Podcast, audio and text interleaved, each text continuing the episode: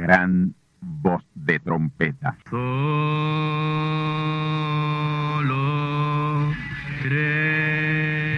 Saludos amigos y hermanos radioyentes. Están ustedes en sintonía con la audición radial Gran Voz de Trompeta, con el mensaje final de Dios al mundo, a la iglesia y a su pueblo escogido. Esta es la voz de Dios, proclamando el mensaje del Evangelio del Reino, o Evangelio eterno, a todos los que moran en la tierra, en el cumplimiento de Apocalipsis capítulo 14 y verso 6. Este es un mensaje de alerta y de apercibimiento ante los eventos proféticos del fin del mundo que ya han comenzado. No es que viene el fin del mundo, es que ya comenzó. Y en esta audición radial ustedes se mantendrán bien informados y apercibidos sobre cómo asegurar la salvación y la vida eterna, que es lo importante ante tales eventos. A continuación, ustedes escucharán no un mensaje doctrinal ni dogmático, sino la pura palabra de Dios, probada con las escrituras, la verdad como la verdad es, pues conoceréis la verdad y la verdad os libertará.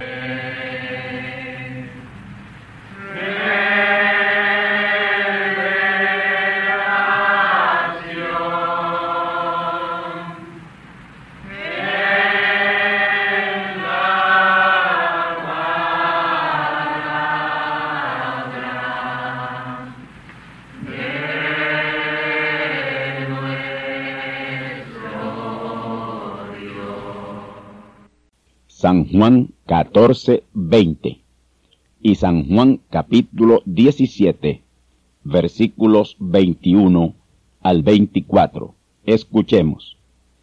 En aquel día vosotros conoceréis que yo estoy en mi Padre, y vosotros en mí, y yo en vosotros. Para que todos sean una cosa, como tú, oh Padre, en mí, y yo en ti que también ellos sean en nosotros una cosa, para que el mundo crea que tú me enviaste. Y yo, la gloria que me diste, les he dado, para que sean una cosa, como también nosotros somos una cosa. Yo en ellos, y tú en mí, para que sean consumadamente una cosa, y que el mundo conozca que tú me enviaste, y que los has amado, como también a mí me has amado. Padre, aquellos que me has dado, quiero que donde yo estoy, ellos estén también conmigo, para que vean mi gloria, que me has dado, por cuanto me has amado desde antes de la constitución del mundo. La gran consumación y la eternidad es el mensaje que a continuación escucharéis. En este mensaje hay tres cosas sobre las cuales quiero enfatizar o puntualizar. Y deseo que las mismas queden grabadas en nuestras almas como un grabado profundo en una plancha de acero, y que las tengamos siempre presentes en la memoria y en el alma, y en el entendimiento de hijos de Dios. Estas tres cosas, si las sabemos, las creemos y aceptamos, tal y como nuestro Padre Dios desea que lo hagamos, será nuestra victoria. Una continua victoria física y mental y espiritual todo el tiempo. Uno tiene que agarrarse bien agarrado de su absoluto y determinarse a mantenerse firme en un propósito para asegurar su meta. Eso se le llama también fijarse unas metas y no descansar hasta alcanzarlas y tenerlas ya consigo. En otras palabras, mantener una sólida positividad mental que no pueda abrir brecha a lo negativo. Estas tres cosas que nosotros debemos grabar bien grabadas en nuestras almas son las siguientes. Número uno, saber que el propósito eterno de Dios ha sido, es y será ser padre de una especial familia y llamada sus hijos. Número dos, tener la preeminencia en esa familia, ser el todo y en todos, haciendo de ellos y con ellos su tabernáculo eterno, su morada eterna. Número tres, con ellos establecer un reino universal y eterno que jamás tendrá fin. Y según palabras del Señor Jesús, esto no sería conocido hasta este día del pacto eterno, en vigencia en el tiempo de la predicación del Evangelio eterno. Esta es la dispensación del Espíritu Santo, edad celestial, edad eterna de la verdadera iglesia del Dios viviente.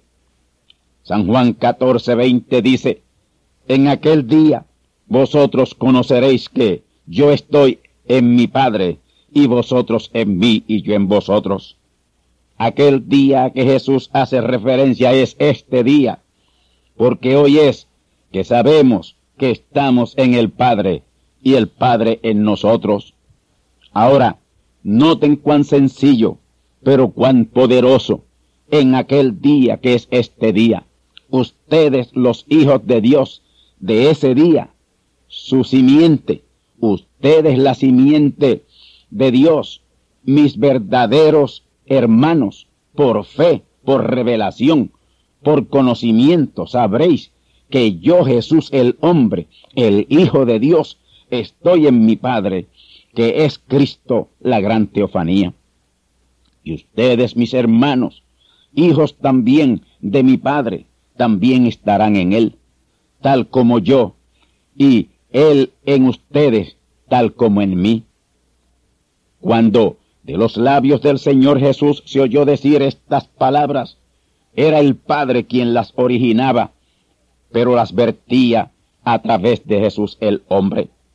El Padre Dios cabe dentro de cualquiera de sus hijos, pero el Hijo Jesús no podía caber dentro de ninguno de sus discípulos. Era asunto material. Por lo tanto, el que dice que estaría en nosotros no es Jesús, sino Cristo, Dios, la gran teofanía, el gran Espíritu Santo.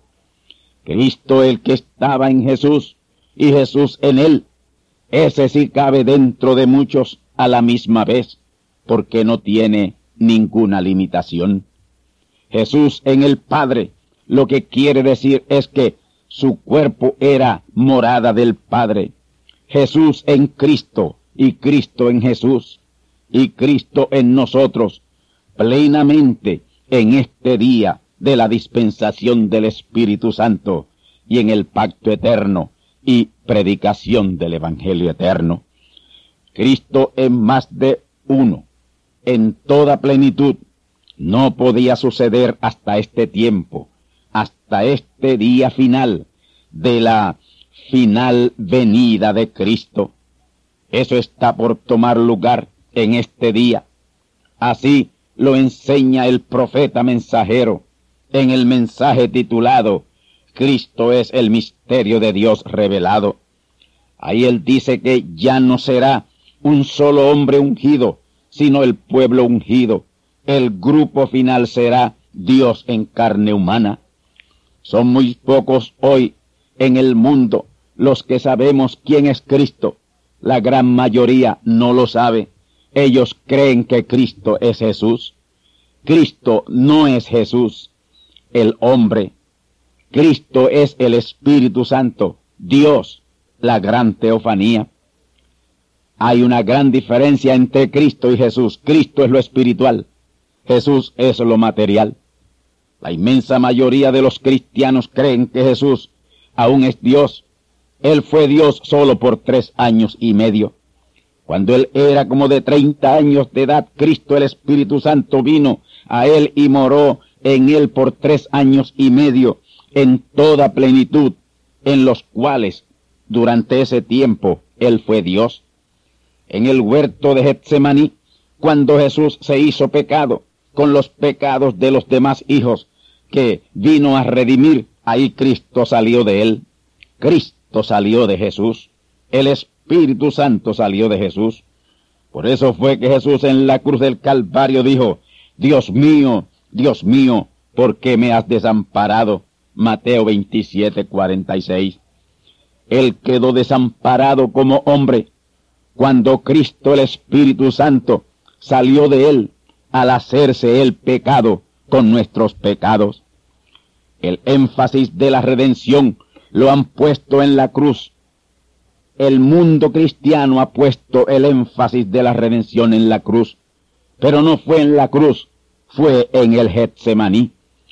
No fue Dios en él que clamó desesperado, imposible, Dios no puede quedar desesperado ni desamparado. El que clamaba así era el hombre Jesús, porque Cristo había salido de él. Un hombre de carne y hueso y sangre, como lo fue Jesús, no podía ser Dios eternamente. Imposible. El único Dios de eternidad a eternidad es el Padre Creador del universo. Ahora, Él ha tomado hombres y ha morado plenamente en ellos, y por ese tiempo que ha morado en ellos, los ha constituido dioses temporeramente.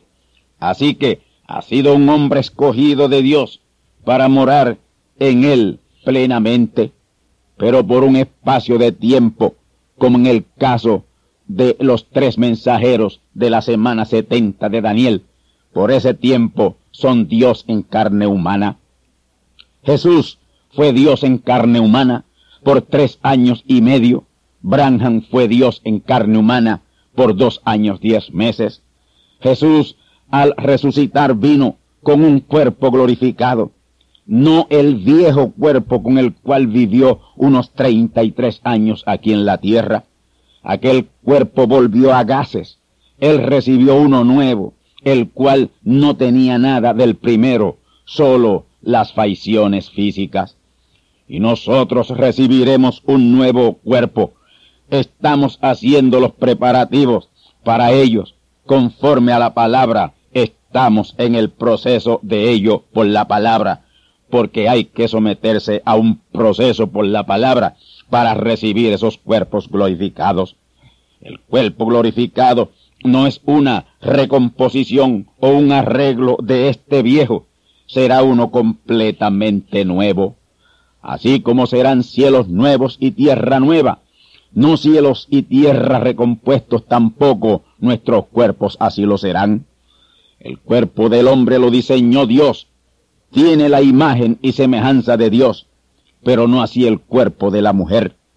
Ella es la única hembra que se sale de la continuidad de la creación original de Dios, y por eso su inconsistencia. Todas las otras hembras están en la perfecta continuidad de la creación divina. En los animales, las aves y todas las demás criaturas siguen el patrón perfecto. Es en el género humano que se descontinúa el patrón, pero en la transformación de nuestros cuerpos se regresará a lo que Dios debió ser, al original. Este es el día del cual habló Jesús diciendo que estaríamos en Cristo y Cristo en nosotros y entenderíamos este misterio. San Juan 17:21 dice, para que todos sean uno, como tú, oh Padre, en mí y yo en ti, para que ellos sean uno en nosotros, para que el mundo crea que tú me enviaste. Jesús y el Padre Dios, el Espíritu Santo, en ese gran ministerio mesiánico de su primera venida fueron uno. Eso mismo aplicó a su próxima venida y Branham podía decir exactamente lo mismo que dijo Jesús en San Juan 17, 21. Y nosotros podemos decir lo mismo porque somos tan hijos como lo fue Jesús y lo es Jesús. San Juan 17, 21 dice, y yo la gloria que me diste les he dado, para que sean uno, así como nosotros somos uno. La gloria que Dios le da al mensajero en el cual hace su morada plena es la misma que da a los creyentes de su mensaje. Y la gloria de Dios es su palabra. ser la palabra, y la novia hoy es la palabra, y será consumadamente la palabra. Jesús era la palabra, y él fue la palabra en ellos, como Dios fue la palabra en él. El Señor Jesús dijo, Padre, aquellos que me has dado, quiero que donde yo estoy, ellos estén conmigo. ¿Dónde estaba Jesús cuando dijo esto? Él estaba en Cristo, y Cristo en él, y Cristo en todos los creyentes, seguidores de la palabra, estarán en Cristo y Cristo en ellos. Sencillamente esto es así. En la eternidad Jesús será parte del tabernáculo eterno de Dios, tal como lo seremos nosotros también. Será un solo tabernáculo el cuerpo compuesto de muchos miembros, todos los hijos predestinados de Dios para ser su tabernáculo y trono eterno. Dios tiene un plan maestro, el cual no fallará en lograr su gran propósito eterno, su objetivo eterno. El gran propósito de Dios, su gran obra maestra es manifestarse a sí mismo en toda su plenitud, en su tabernáculo viviente, su verdadera iglesia, y esa será la unción del santo de los santos, como nos dice Daniel. Y el gran plan y propósito de Dios está en su etapa final, la etapa de consumación. Eso lo veremos muy pronto. Pronto lo estaremos viendo. El gran anhelo de Dios el Padre es derramarse en toda su plenitud en su pueblo escogido, la novia que ha subido al cielo, la edad celestial, edad de la palabra, dispensación del Espíritu Santo, en donde se está predicando el Evangelio eterno. Y ese vaciamiento pleno del Espíritu Santo es lo que llamamos la adopción y plena manifestación de los hijos de Dios. Romanos 8:23. Pero tiene que comenzar de esta parte acá del reino milenial con la manada pequeña, la novia de Cristo de este día. Y todo ahora mismo está dependiendo de que esa manada pequeña con la cual Dios consumará su plan y propósito se alinee bien con la palabra. Eso fue exactamente lo que dijo el profeta mensajero Branham en el mensaje titulado Cristo es el misterio de Dios revelado. Escuchemos. Ahora, ¿cómo será cuando se reúna todo aquel grupo a una vez, en donde la revelación será perfectamente en armonía y expresado por medio de su palabra en las mismas acciones y hechos como cuando hizo manifiesta su palabra?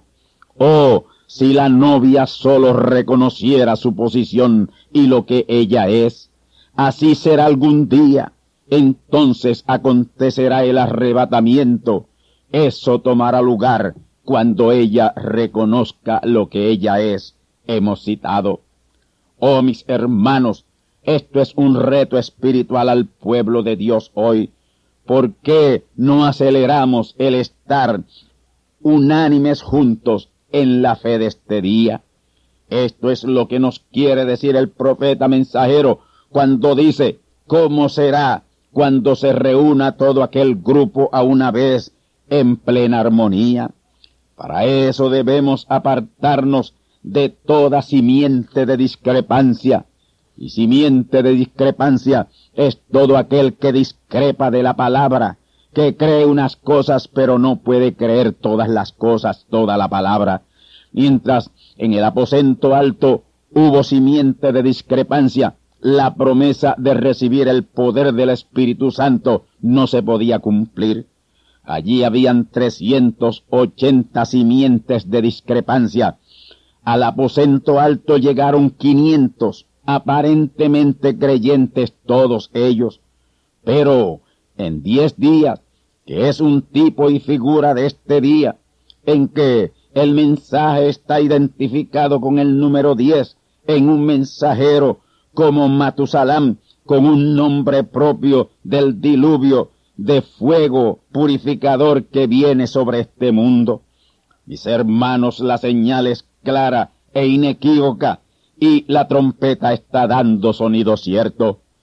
Y reconocerlo y alinearse con la palabra es parte importante en saber quiénes somos y qué posición tenemos en el plan y el propósito de Dios. Es muy importante que reconozcamos lo que somos y la posición que tenemos en Dios. ¿Quiénes somos? ¿De dónde venimos? ¿Dónde estamos? ¿Y hacia dónde vamos? ¿Quién soy? ¿De dónde vengo? ¿Dónde estoy? ¿Y hacia dónde voy? Eso es importantísimo saberlo. Y al saberlo, sellarlo bien sellado en la urna de oro del alma y esgrimir esa verdad al diablo, demonios y espíritus inmundos todo el tiempo. Hasta ahí llegarán nuestras luchas mentales que la mayor parte del tiempo son el producto o el fruto de la inseguridad por cierta incredulidad hacia la palabra. Hermanos y hermanas, si ustedes han podido creer y entender la palabra de Dios en este día, es porque usted es un hijo o una hija de Dios. Para creer y entender esta palabra y tener hambre por ella, hay que haber estado y estar en Cristo, la gran teofanía, en los confines de la eternidad. Para poder creer, recibir y entender esta palabra, de este pacto eterno en donde se está predicando el Evangelio eterno, se necesita ser un ser eterno. Salimos de la eternidad y hemos caído por voluntad expresa de Dios en el tiempo y el espacio, fruto de la interrupción de la eternidad. Pero esa interrupción está siendo corregida, reparada por la misma palabra del pacto eterno, la cual está absorbiendo el tiempo y el espacio en que caímos. Reconozcamos eso, movámonos en eso, pensemos en eso, vivamos eso, tomemos esa posición. Ya hoy estamos mucho más compenetrados en la eternidad que cuando el profeta dijo que cualquiera que creyera su mensaje sería lanzado a la eternidad. Yo digo hoy que por haber creído esta palabra del mensaje eterno, Estamos ya disfrutando de cosas eternas. Estamos en la antesala a la eternidad.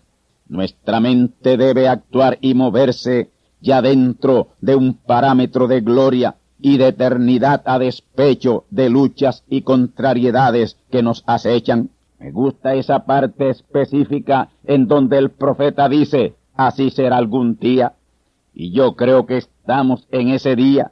Este es el día Estamos muy cerca ya del pleno disfrute de lo eterno. Yo me siento alejándome del tiempo, el espacio y la materia. Me siento acercándome a lo eterno y alejándome de lo circunstancial y negativo y temporero. Recuerden y confiesen que todo lo de Dios es en tres y que toma tres importantes pasos hacia la eternidad. Ahora mismo estamos en lo que nos dice el apóstol San Pablo en Efesios 1.10, en la dispensación del cumplimiento de los tiempos, y en la cual ya ha sido reunido todo en Cristo, la palabra, y ya sabemos que la dispensación del cumplimiento de los tiempos es la dispensación del Espíritu Santo, o dispensación del reino, que es la misma dispensación de la adopción. Ahí estamos. Y fue precisamente a este día al cual se refirió el Señor Jesús en San Juan 14:20. Y ese día comenzó con la apertura de los siete sellos en la semana del 17 al 24 de marzo de 1963. Ya llevamos 31 años de ese día profético. Y es algo tremendo lo que dice el profeta mensajero Branham al respecto en el mensaje titulado La restauración del árbol novia. Escuchemos. En ese día ustedes sabrán que yo estoy en el Padre y el Padre en mí. Mm, ¿Cómo amo eso? Pero Satán se pone muy enojado con eso. Todo lo que Dios fue lo vació en Cristo y todo lo que Cristo fue lo vació en la iglesia. Y eso nos hace a todos uno. Jesús en el Padre, su cuerpo el tabernáculo de Dios, y el Padre en él, Dios plenamente en ese hombre Jesús. Eso enojó tremendamente al diablo la primera vez que tomó lugar y aún más la segunda vez. Pero la tercera vez será algo aún más enojoso al diablo. Ya él sabe que ahí será el jaque mate suyo. Escuchemos la segunda parte de ese extracto. Todo lo que Dios fue lo vació en Cristo, y todo lo que Cristo fue lo vació en su iglesia. Ahí estamos. Eso nos hace a todos uno. Esa parte final aquí es para este tiempo presente, en esta década de los noventas, que será la única vez que Cristo se estará vaciando en su iglesia, y también será la respuesta a la oración del Señor Jesús en San Juan 17, 21, para que todos sean una cosa, como tú, oh Padre, en mí y yo en ti. Jesús fue uno con el Padre, Branham fue uno con el Padre, y nosotros seremos uno con el Padre, y esta será la tercera vez, y tres es perfección. Así que lo más grande y lo más sublime y lo más glorioso está delante, pero bien cercano. El Padre y su familia, su verdadera iglesia, serán uno con Él, y Él será uno con ellos, y en ellos, y por toda la eternidad. Ya no será más un solo hombre ungido, eso ha sido así dos veces, pero ahora la tercera vez será el pueblo ungido plenamente, pero habrá un liderato. La plenitud de Dios en un pueblo, eso jamás había sucedido, pero está por suceder muy pronto. El apóstol Juan sabía lo que vendría al fin, y por eso dijo, ahora somos hijos de Dios, pero aún no se ha manifestado lo que hemos de ser. Esa epístola fue escrita después de la gran revelación apocalíptica a Juan, habiendo visto ya Juan el final del plan y del propósito de Dios en esa revelación apocalíptica, ahora él revela esto. Juan lo llegó a ver al ser traído en el Espíritu al gran día del Señor, lo que sería un hijo de Dios plenamente ungido y adoptado y manifestado. Ya Juan para ese tiempo sabía que él era un hijo de Dios y eso es algo grande, lo más grande, pero también sabía que al final tomaría lugar lo más apoteósico, su plena manifestación.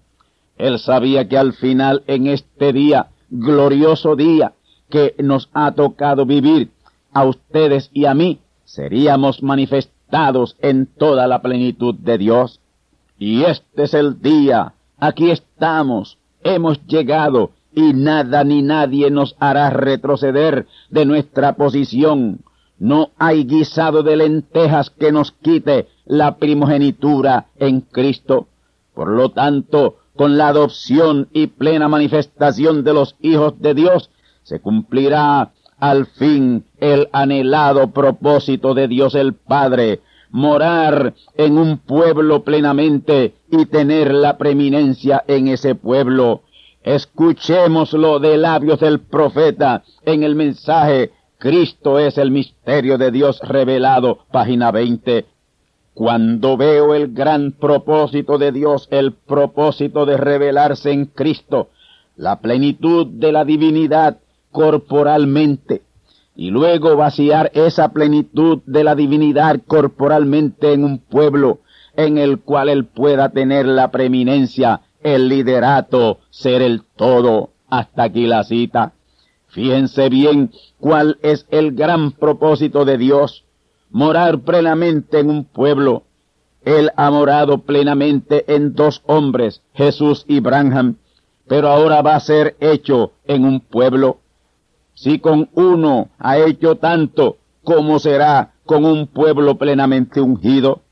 La plenitud de la deidad hecha carne en un grupo de creyentes, eso será lo más grande y glorioso que jamás haya acontecido en los anales de la historia con seres humanos. Este párrafo que hemos citado hay que explicarlo a la luz de lo que dice el profeta en ese mismo mensaje y en la página 50 escuchemos. En los últimos días llegará a suceder esto. He aquí, os envío Elías el profeta, el cual convertirá el corazón de los hijos a la fe de los padres. Y en ese tiempo será cuando podrá expresarse en la plenitud de su deidad a través de su iglesia y ahí tener la preeminencia en ella. Oh hermanos, qué cosa fue el hombre ungido, mas ahora será el pueblo ungido. Hasta aquí la cita. Hay un pequeño grupo hoy, una manada pequeña, que conforme a la palabra de esta hora será el cuerpo en el cual Dios será manifestado en carne humana por última vez. Pero ese cuerpo tendrá una cabeza, la cual tendrá el liderazgo de Dios. Todos los demás ocuparán diferentes posiciones en el reino de Dios. Con su adopción serán posicionalmente puestos en el lugar que les corresponde estar. Con este conocimiento que nosotros tenemos hoy, deberíamos ser los creyentes más consagrados a Cristo de todos los tiempos. Hombres como Abraham, Moisés, Elías, David, Daniel, Isaías, Jeremías, Ezequiel, Zacarías, Juan el Bautista, los apóstoles, los mensajeros de las edades de la iglesia, no tuvieron lo que está prometido que tendremos en este día final, la manada pequeña. El profeta mensajero Branham predijo que el poder de Dios vendrá a esa iglesia, esa manada pequeña, en tal unción que ellos hablarán la palabra y ella creará. Y sigue diciendo él, esto será así cuando esa iglesia se establezca en la posición en donde la plenitud del Espíritu Santo la tome. El profeta ahí está señalando el poder creativo que tendrá ese grupo de creyentes en el tiempo final, por este tiempo en que estamos. Nunca en la historia de esta tierra ha habido algún mensajero de Dios con poder creativo sin límite. Nadie lo tuvo en el Antiguo Testamento, excepto Moisés esporádicamente. Solo uno en el Nuevo Testamento hizo uso del poder creativo, pero con limitación. Oh amigos y hermanos, Moisés creó piojos y moscas. Branham creó también, tuvo poder creativo, pero limitado. Pero tanto Moisés como Branham lo hicieron con un, como un ensayo en cada uno de los dos testamentos pasados. Pero en este eterno testamento, en el cual estamos predicando el Evangelio eterno, será el drama final con el pueblo ungido y con poder creativo sin límite. Oímos palabras del profeta que nos dijo que ese grupo final, esa pequeña iglesia, hablará la palabra y ella creará. Ahora, noten que según el párrafo que leímos dice el profeta que habrá una condición indispensable para ello, y es cuando esa iglesia, esa manada pequeña, se establezca en su posición y reconozca cuál es su posición en Cristo. Ese es el requisito indispensable, establecernos en la posición en la cual Dios nos ha puesto en su gran plan y propósito original. Si usted sabe cuál es su posición en el plan y el propósito de Dios, manténgase ahí. No trate de interferir con la de otro. No haga como Pedro, Señor, ¿y este qué? El Señor tuvo que decirle, ¿y qué importa a ti? ¿O qué te importa a ti la posición de Juan en mi gran plan y propósito? Desempeña la tuya. San Juan 21, 21 al 22. Ahora, en términos general, debemos asumir una posición de negación propia, morir a nosotros mismos y vivir solo para Dios. Reconocer en todo momento que no somos del mundo, estamos en el mundo, pero no somos del mundo. Este no es nuestro reino.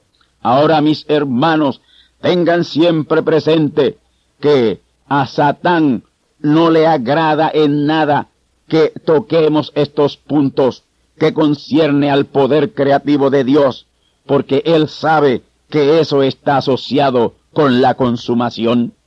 Y Él no quisiera oír nunca que le queda poco tiempo Él sabe que cuando ese poder creativo esté en acción, estará a ley de días para su confinamiento. Será el mismo ángel que desplegará el poder creativo, el que le confinará por mil años. Él luchará y tratará de impedir que el verdadero pueblo escogido de Dios para ese ministerio asuma su correcta posición y se alinee con la palabra.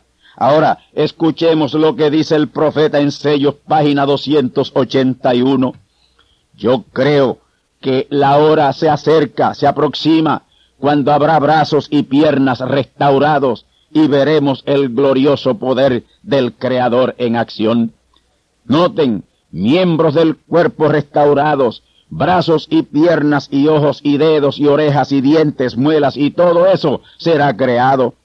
Y aquí sí que los llanes y los chambres, los chillis y los georgis no podrán competir. Ese es terreno prohibido para ellos. Los llanes y los chambres por un tiempo pudieron imitar a Moisés, pero no lo pudieron seguir hasta el final. Cuando Moisés creó piojos y moscas, ahí ellos no pudieron. El poder creativo no se puede imitar. No hay personificadores que puedan entrar en ese terreno. Ahí es que se sabrá quién es quién, quién tiene la palabra, quién tiene el mensaje y quién no lo tiene. El fuego caerá sobre el verdadero sacrificio. El que en verdad tenga el mensaje de los siete truenos hará eso, así lo dice el profeta. Será con ese mensaje y ese pueblo que tenga bien colocada la palabra de la hora, que Dios comenzará a tronar en todo el mundo. Ese será el más poderoso mensaje y más poderoso avivamiento que jamás haya sacudido al mundo. Habrá truenos para salvación y truenos para juicio y condenación. Apocalipsis 14, 14 al 16. Truenos para salvación. La gran ciega final de trigo, simiente de Dios. Y truenos para juicio y condenación. Apocalipsis 14, 17 al 20. Truenos para ciega de juicio y condenación. La vendimia del viñedo para ser echada la uva en el grande lagar de la ira de Dios. Es como Apocalipsis 10:11. Ese es el mensaje de los truenos para salvación. Escuchemos. Y él me dice necesario es que otra vez profetices a muchos pueblos y gentes y lenguas y reyes. Esto es lo mismo que Mateo 24:14. El evangelio del reino siendo predicado en todo el mundo por testimonio a todos los gentiles. De hecho, el Evangelio del Reino es el mismo Evangelio eterno. El cumplimiento de Mateo 24, 14, Apocalipsis 10, 11, Apocalipsis 14, 14 al 16, traerá el cumplimiento de Apocalipsis 7, 9, la gran compañía que ninguno podía contar. Esa es la ciega final que está a punto de comenzar y serán unos siete meses del mensaje de los truenos estremeciendo al mundo para sacar esa gran compañía de vírgenes fatuas. Apocalipsis 7:9. Unos siete meses o doscientos diez días en que el poder creativo expondrá a todo impostor y falsante. Y será por ese mismo tiempo que el Señor a través de sus verdaderos mensajeros dirá a esos falsantes Apartaos de mí, obradores de maldad, nunca os conocí. Deseamos que la verdad sea vindicada y que todos esos falsantes sean desenmascarados. Alineémonos con la palabra y tomemos nuestra posición en Cristo. Deseamos ver pronto la gran consumación. Alineémonos con la palabra y demos testimonio de verdaderos creyentes de la palabra.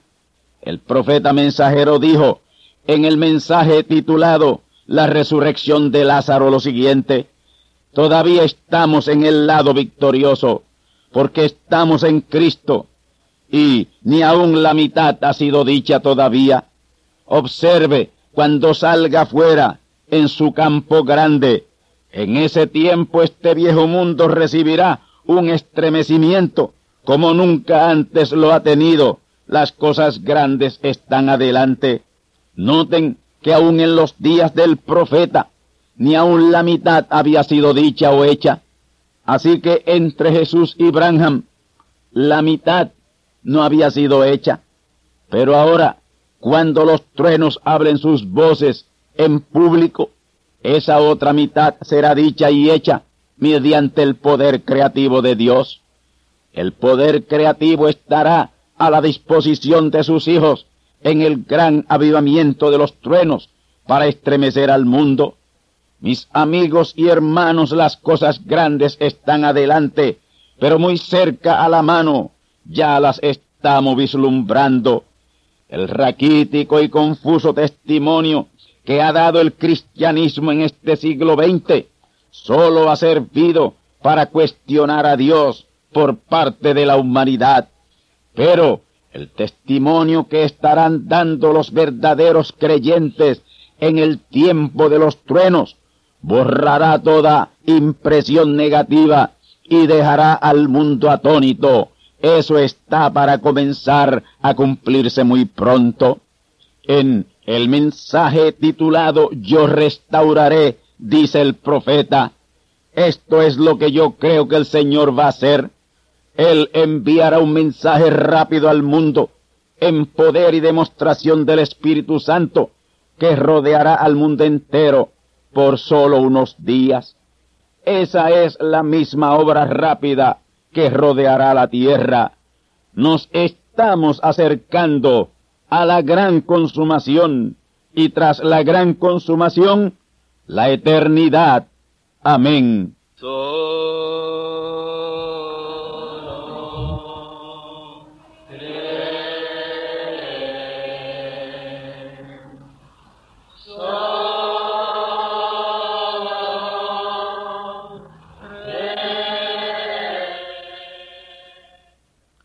Ahora hemos llegado al momento de liberación por la palabra hablada.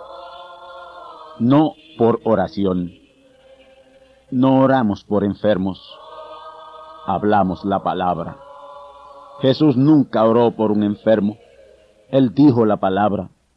Él habló la palabra. Y la palabra fue enviada. Y curó los enfermos. Resucitó los muertos limpió los leprosos, abrió ojos a ciegos, oídos a sordos, desató lenguas a mudos. Y la buena noticia hoy es que Él es el mismo, antier, ayer y hoy. Lo que Él hizo antier y ayer por otros, lo puede hacer hoy por ti tened la fe de Dios. Al que cree, todo es posible. Cree solamente y te será hecho. Enfermedad maligna, enfermedades producidas por demonios, virus, bacterias y gérmenes, os echo fuera y os maldigo con maldición de muerte y proclamo liberación sobre todo oprimido del diablo, que él llene los requisitos para ser liberado. Enfermedad te declaro fuera de existencia y pido la sanidad de los enfermos y la liberación de los oprimidos en el nombre del Hijo de Abraham, el Todopoderoso Señor. Amén. Amén. La palabra ha sido dicha, la palabra ha sido hablada, y tú estás liberado.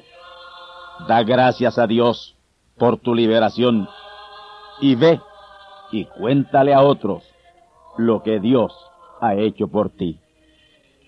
Amigos y hermanos, sintonizan ustedes la audición radial Gran Voz de Trompeta.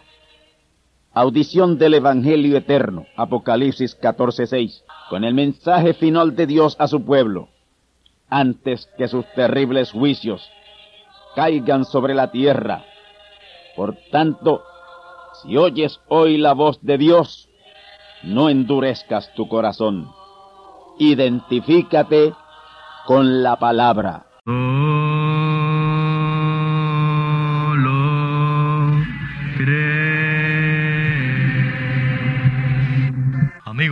Hermanos radioyentes, han escuchado ustedes la audición radial Gran Voz de Trompeta y nuestra dirección postal es Gran Voz de Trompeta, apartado 1630, Canóbanas, Puerto Rico, 00729. Una vez más, Gran Voz de Trompeta, apartado 1630, 1630, Canóbanas, Puerto Rico, 00729. Les invitamos muy cordialmente para que escuchen estas conferencias proféticas y sean apercibidos ante los eventos del fin del mundo que ya comenzó. Les deseamos pues ricas bendiciones en Cristo el Señor. Amén.